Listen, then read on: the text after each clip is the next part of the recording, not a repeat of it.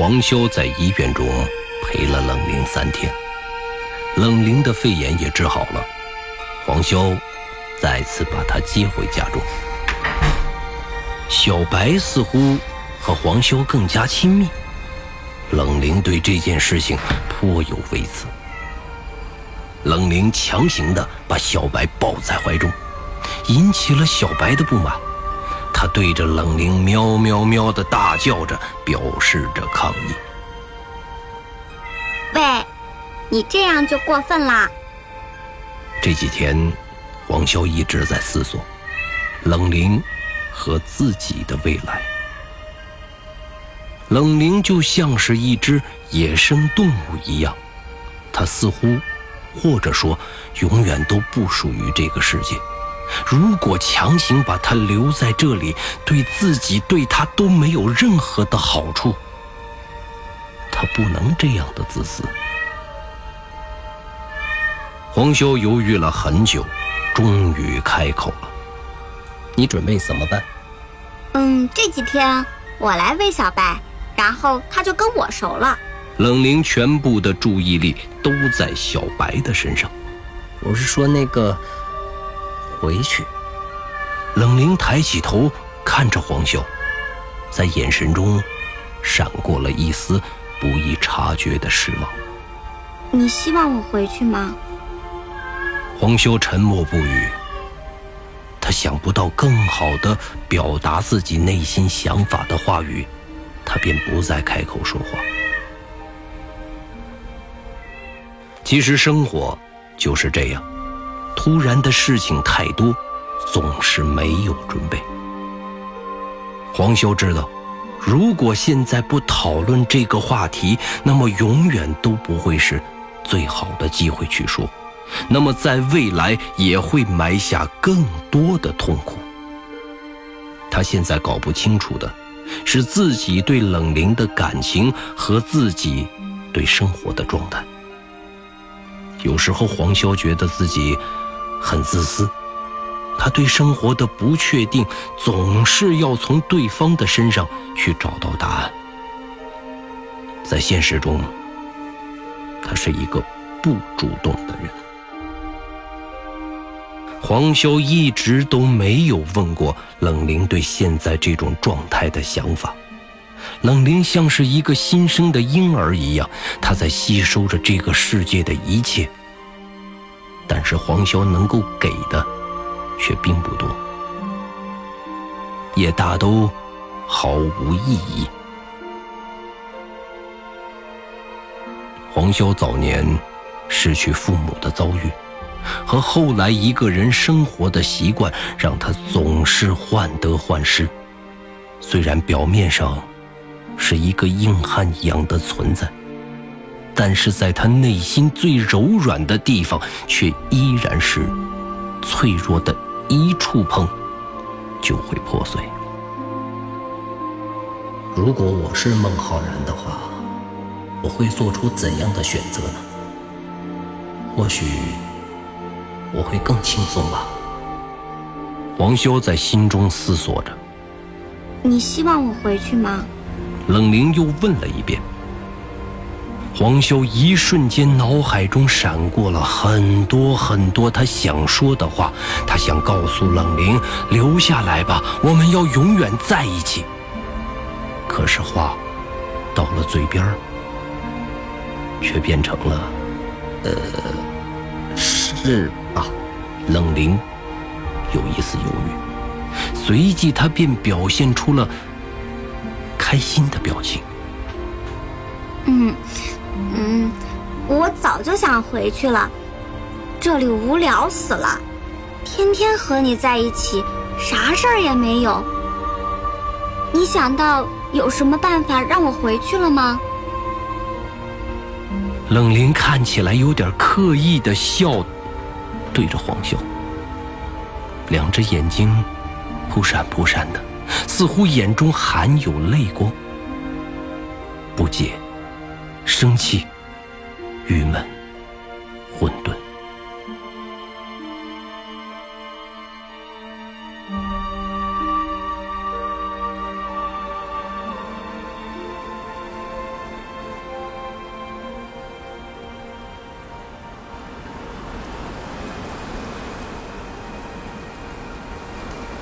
晚上冷凝在梦中回到了那一望无垠的大草原。熟悉的环境，熟悉的感应场，相似的情景，这一切都让冷灵在充满着力量。他的身体又可以感受到原界了。鱼儿缓缓地从远处向着冷灵走过来，最后站在了冷灵的面前。我感受不到你，整个原界。我都感受不到你，对，我也感受不到原界。为何你会这么弱小？鱼儿抚摸着冷灵，异常的惊讶。冷灵皱了皱眉头，他在鱼儿面前有了颤抖，就像自己在千年前第一次见到他那样。鱼儿在感受着冷灵的气。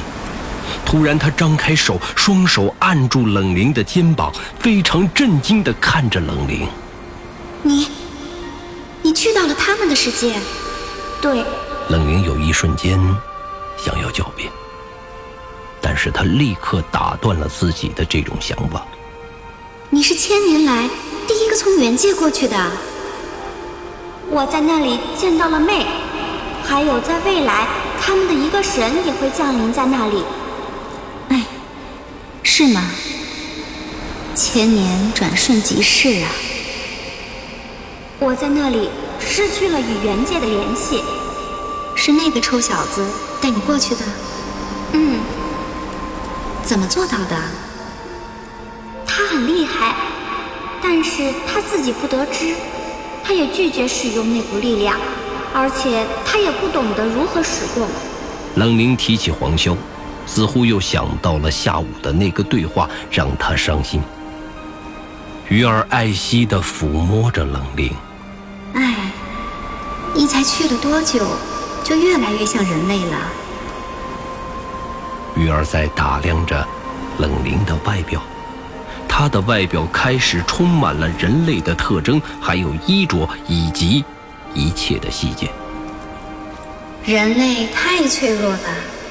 以至于世间对他们来讲是极致奢侈的。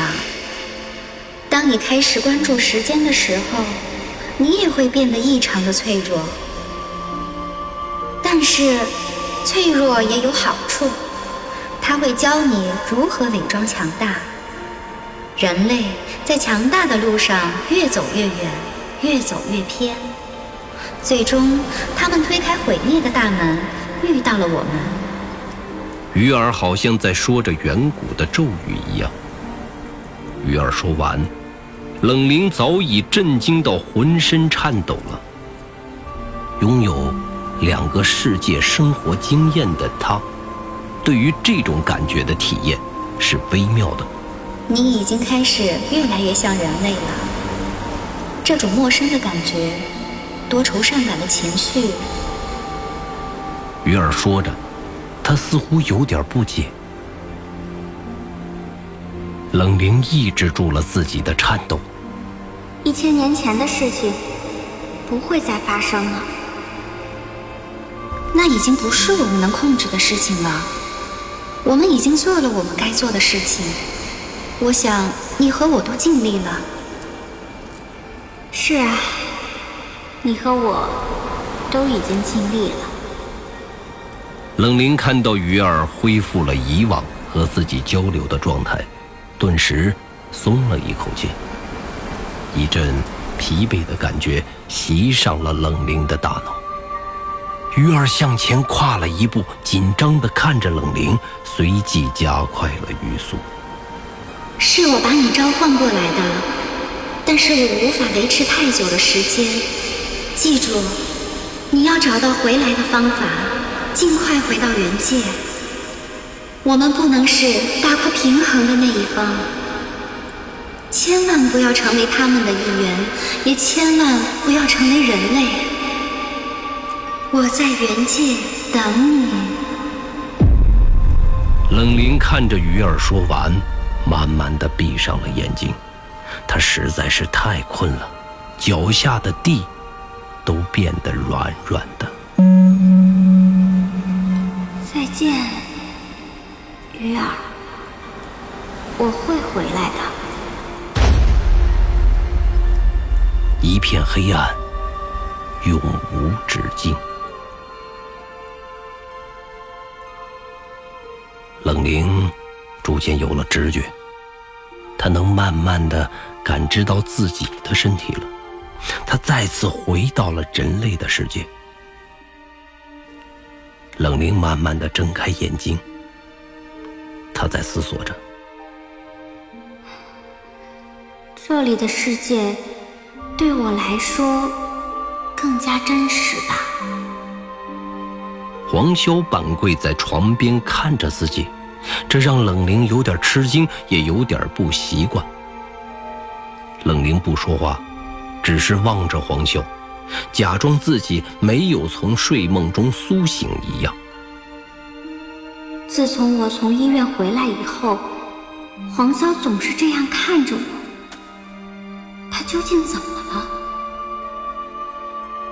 黄潇伸手按在冷灵的额头上，试着她的温度，是正常人的温度。他放下心来。这是一种新的礼仪吗？冷灵默默地承受着黄修的这种行为，他并没有反抗，他现在开始逐渐适应着黄修的一切。黄修坐在冷灵的对面，两人在默默地吃着早餐。早餐是黄修做的。冷灵看着早餐中的食物，他在用心记着他们的名字。虽然味道真的不好，白粥、咸菜、油条、油饼、煮鸡蛋。冷灵不是胃口不好，而是他真心的觉得人类的食物非常的难吃，他只有勉强咽下去几乎没有味道的白粥。一会儿我带你去一个地方吧。正当冷灵全心全意地在与白粥战斗的时候，黄潇突然开口了。冷灵抬起头看着黄潇，他只能看着他，因为在人类的世界中，所有地方都是他未知的区域。黄潇似乎在等待冷灵的回答，冷灵点了点头。冷灵发现黄修的眼中闪过一丝兴奋，他对于人类的情感感觉到异常的奇怪，他还是在努力的适应着。黄修也在尝试着适应着冷灵。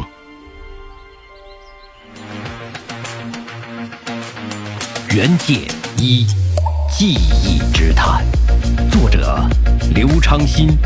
播讲冯维鹏，本作品由刘昌新编剧工作室出品。您现在收听的是第四季第一集。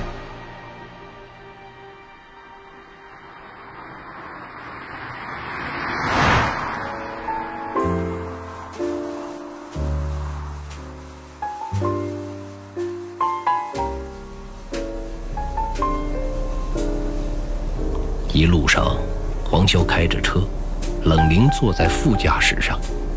他们的车在逐渐的远离这座城市。黄潇熟悉的建筑，冷凝走过的街道，都远远的抛弃在他们的身后。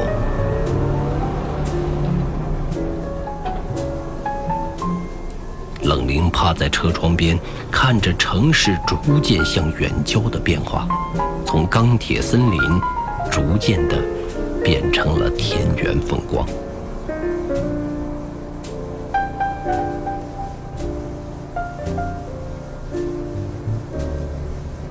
车上很安静，很像那段黄潇准备永远珍藏的记忆中的那一刻，只是。副驾驶上的人换成了冷凝，冷灵永远都不会去问黄秋我们要去哪里，他在他的身边是安心的。所以这一切都值得他安静。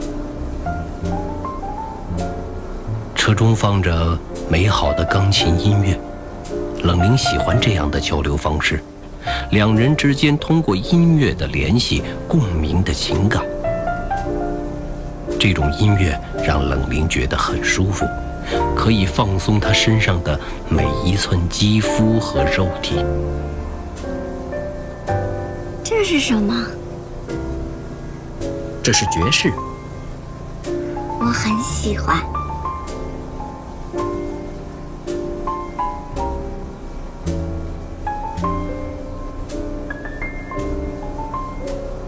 冷凝看着窗外的蓝天，我们有一样的天空。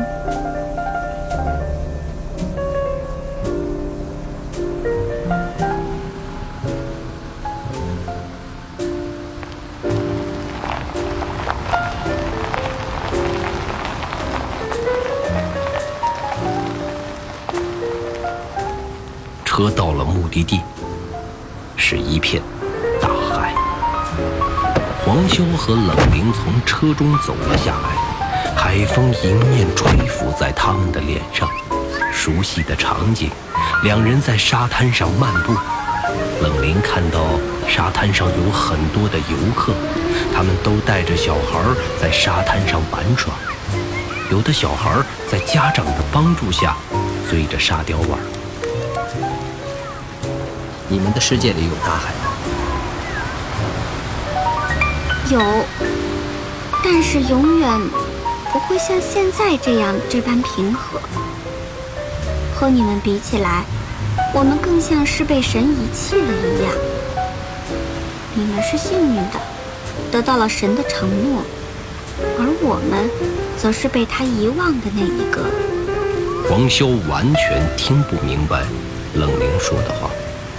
他只能跟随着，沉默不语。但是黄修的内心却在想着：有什么难的？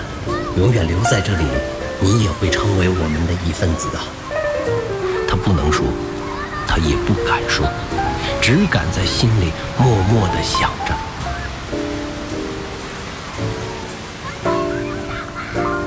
不知何时，冷灵也加入了小朋友们堆沙堆的游戏中。他快速地和孩子们打成一片，一起玩起了只有十岁才有的快乐。黄修本来想在一边看着冷凝玩，慢慢地吸上一根烟，但是没想到的是，却被冷凝一巴掌把烟打掉了，拉着黄修给他们堆的城堡提供保护，去盖一座大坝，抵御着海水的冲击。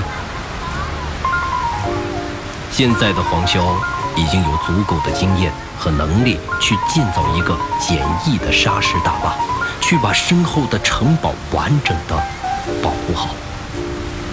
而黄潇也确实这样去做。他和冷凝还有小朋友们玩得很开心，他们不断的加盖高度，周围的沙子也被挖空。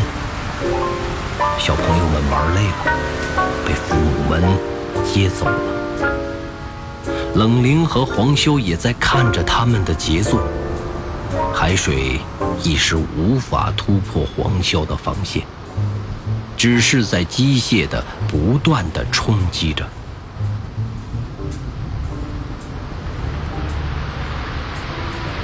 两人坐在沙滩上，看着大海。此刻，他们很幸运。遇到了退潮，城堡和大坝孤零零地存在于沙滩上，等待着一个熊孩子去把它踢倒，以彰显人类本性中的毁坏欲望。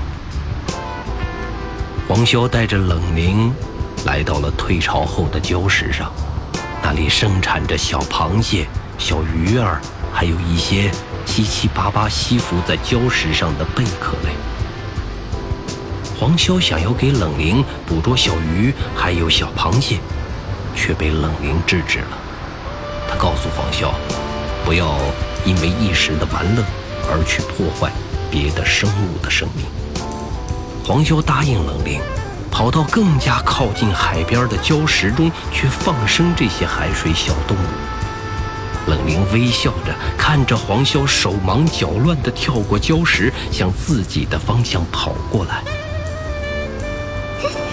原来这个笨笨的家伙也有像小朋友一样的时候啊！黄潇跑到了冷灵面前，饿了吗？冷灵确实有一点饿了，便点了点头。走，带你去吃好吃的。冷灵在暗中祈祷，可别再是难吃的东西，否则他又会浪费了。黄潇在沙滩上走着，冷灵。紧紧地跟着黄潇，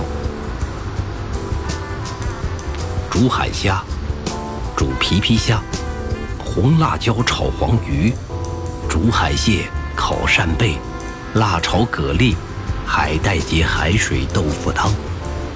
出现在冷灵面前的是满满的海鲜大餐，足足的摆了一桌子。会吃吗？黄修已经开始吃了起来。没有等冷灵，冷灵也学着黄修的动作开始吃起海鲜来，肉质软嫩，味道鲜美。一边吃海鲜，一边看着大海的风景，这种感觉真的足够惬意。黄潇没有告诉冷灵这是哪里，但是冷灵早已经猜到了，这就是黄潇曾经和父亲。回到过的家乡，在来到这里的路上，黄潇的眼中或许有些迷茫。他发现这里和自己记忆中的家乡有太多的不一样。城市化进程推进的很快，已经覆盖了自己所能记住的所有。但是，儿时和父亲一起走过的沙滩。却被完整的保留了下来。这是以前我的父亲和我爷爷的家乡，他们在这里生活过。嗯，我应该是第三次回到这里，哦，不对，是第二次回到这个地方，在现实中。没想到变化还是挺大的，真没想到。这里挺好的嘛。冷凝的嘴里塞满了海鲜。这是他第一次吃到还符合自己胃口的人类食物。以前这里是一个渔村，很穷。后来可能是开发了，游客增多了，这里也就都改善了。以前的事情都是我爸爸和我说的，现在的事情都是我自己看到的，这也算是口口相传吧。我来这里也好久了，都没有看到你的父母。冷灵随口说完，突然意识到了口误。黄修还在看着外面的大海，并没有注意到冷灵的表情。啊，十五年前的今天，我的父母离开了我，最后我得到的唯一的消息是被通知他们失踪。黄潇说起这些事情的时候，还是有点不舒服，但是显然他想对冷灵坦白一些事情。怎样？怎样失踪的？黄潇摇了摇头，这是他至今一直以来最想不通的地方。人可以死亡，也可以活着，但是唯独失踪这件事情非常奇怪。我也不知道，我曾经也想要试图在他们的路线上去寻找一下他们，但是奇怪的是，随着他们的消失，他们的整个部门都不见了。我以前认识的叔叔阿姨也都一并失踪了。你说，人怎么可能就这样凭空消失呢？黄潇看着冷灵，冷灵也不知道该怎么去安慰黄潇。现在的他看起来有点激动。黄潇看着冷灵，突然灵光一闪，难道？难道什么？难道像你一样，从原界来到这里，就像失踪了一样？黄潇想到这里，有点兴奋，他觉得自己又充满了希望。冷灵摇了摇头，怎么我说的有问题吗？不是，只是据我所知，这么多年以来，也只有你进入过原界，没有其他的人类。像这样大规模的进入，说实话，我们现在都不知道为何你能进来，还有，为何你能把我拉入这个世界？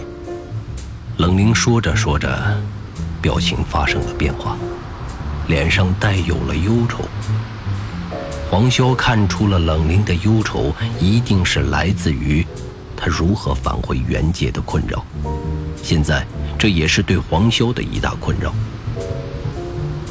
黄潇想到这里，脸上也充满了忧愁的表情。两个忧愁的人，又各自吃了一只海虾。这可恶的海鲜，鲜美的汁水。总是让我们把难过和痛苦淡化。说得好，就应该这样。在回去的路上，黄修逐渐想清楚了所困扰自己的现状。冷灵的走与留其实并不重要，在两人之间的相处的感情才是最重要的。想清楚这一点，黄潇的心情逐渐有了不小的好转。在车中，冷凝似乎有话要对黄潇去说，但是又是一副欲言又止的表情。回到家中，黄潇收到了孟浩然的来电，在电话中，孟浩然询问了冷凝的病情。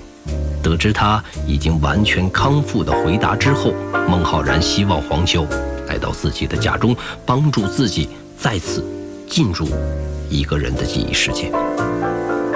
黄潇也希望通过这一次的方式与自己记忆侦探的身份做一个了结，他便应允孟浩然的请求，准备出门。黄潇，黄修在门口的时候被冷灵叫住了。我已经与原界有了联系。黄修其实早已经准备好听到类似的话，只是这句话对他来说似乎来得非常早，让他完全没有做好心理准备。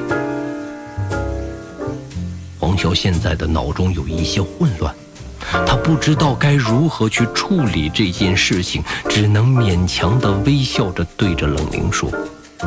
呃祝贺你！等我回来，我出去办点事儿，很快就好。他说完，风一样的开门，走出房子。黄潇在门口驻足不前。我还没准备好，留下吧。哎，不行，这是对他的不公平。如果他离开了，那我以后再想见他，啊，我快疯了！黄潇的脑子像是煮沸的开水一样，不只是一团乱麻，同样也是矛盾思想的剧烈碰撞。只是有联系又能怎样？我为何这样的紧张？冷静下来，黄修。他现在几乎心神不宁，只能自言自语。但是不论怎么样，他都会先前往孟浩然的家中，利用他的事情去分散一下自己的心神。